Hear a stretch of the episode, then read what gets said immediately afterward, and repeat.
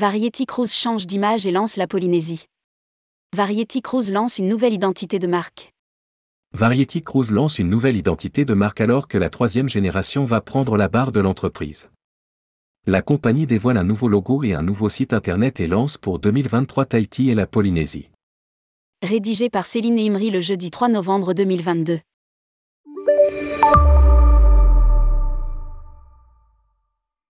Variety Cruise tourne une nouvelle page de son histoire débutée en 1949.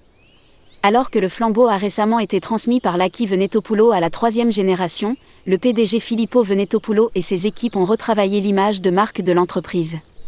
La compagnie grecque annonce ainsi une nouvelle ère en lançant une nouvelle identité de marque. C'est un véritable lifting qu'a opéré la compagnie de croisière.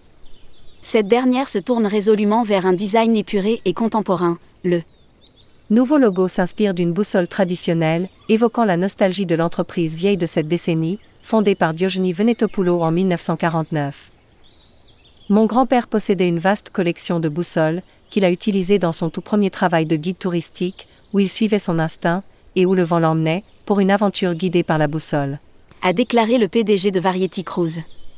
Le changement d'image de la compagnie concerne non seulement le logo mais également le merchandising ainsi que le site web avec l'esthétique innovante. Ce dernier permet notamment d'effectuer une visite des navires à 360 degrés.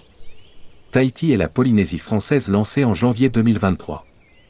Avec ce changement de marque, Variety Cruise souhaite lancer de nouveaux concepts de croisière.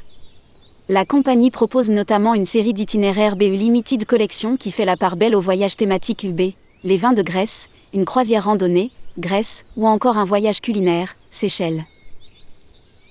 Faisant honneur à notre histoire et à notre expérience depuis 1949, nous espérons désormais approfondir les destinations, leur culture locale et leur communauté, en permettant aux invités de choisir leur centre d'intérêt avec des croisières thématiques, collections limitées, telles que le bien-être, et de nouveaux styles actifs incluant la randonnée et d'autres aventures.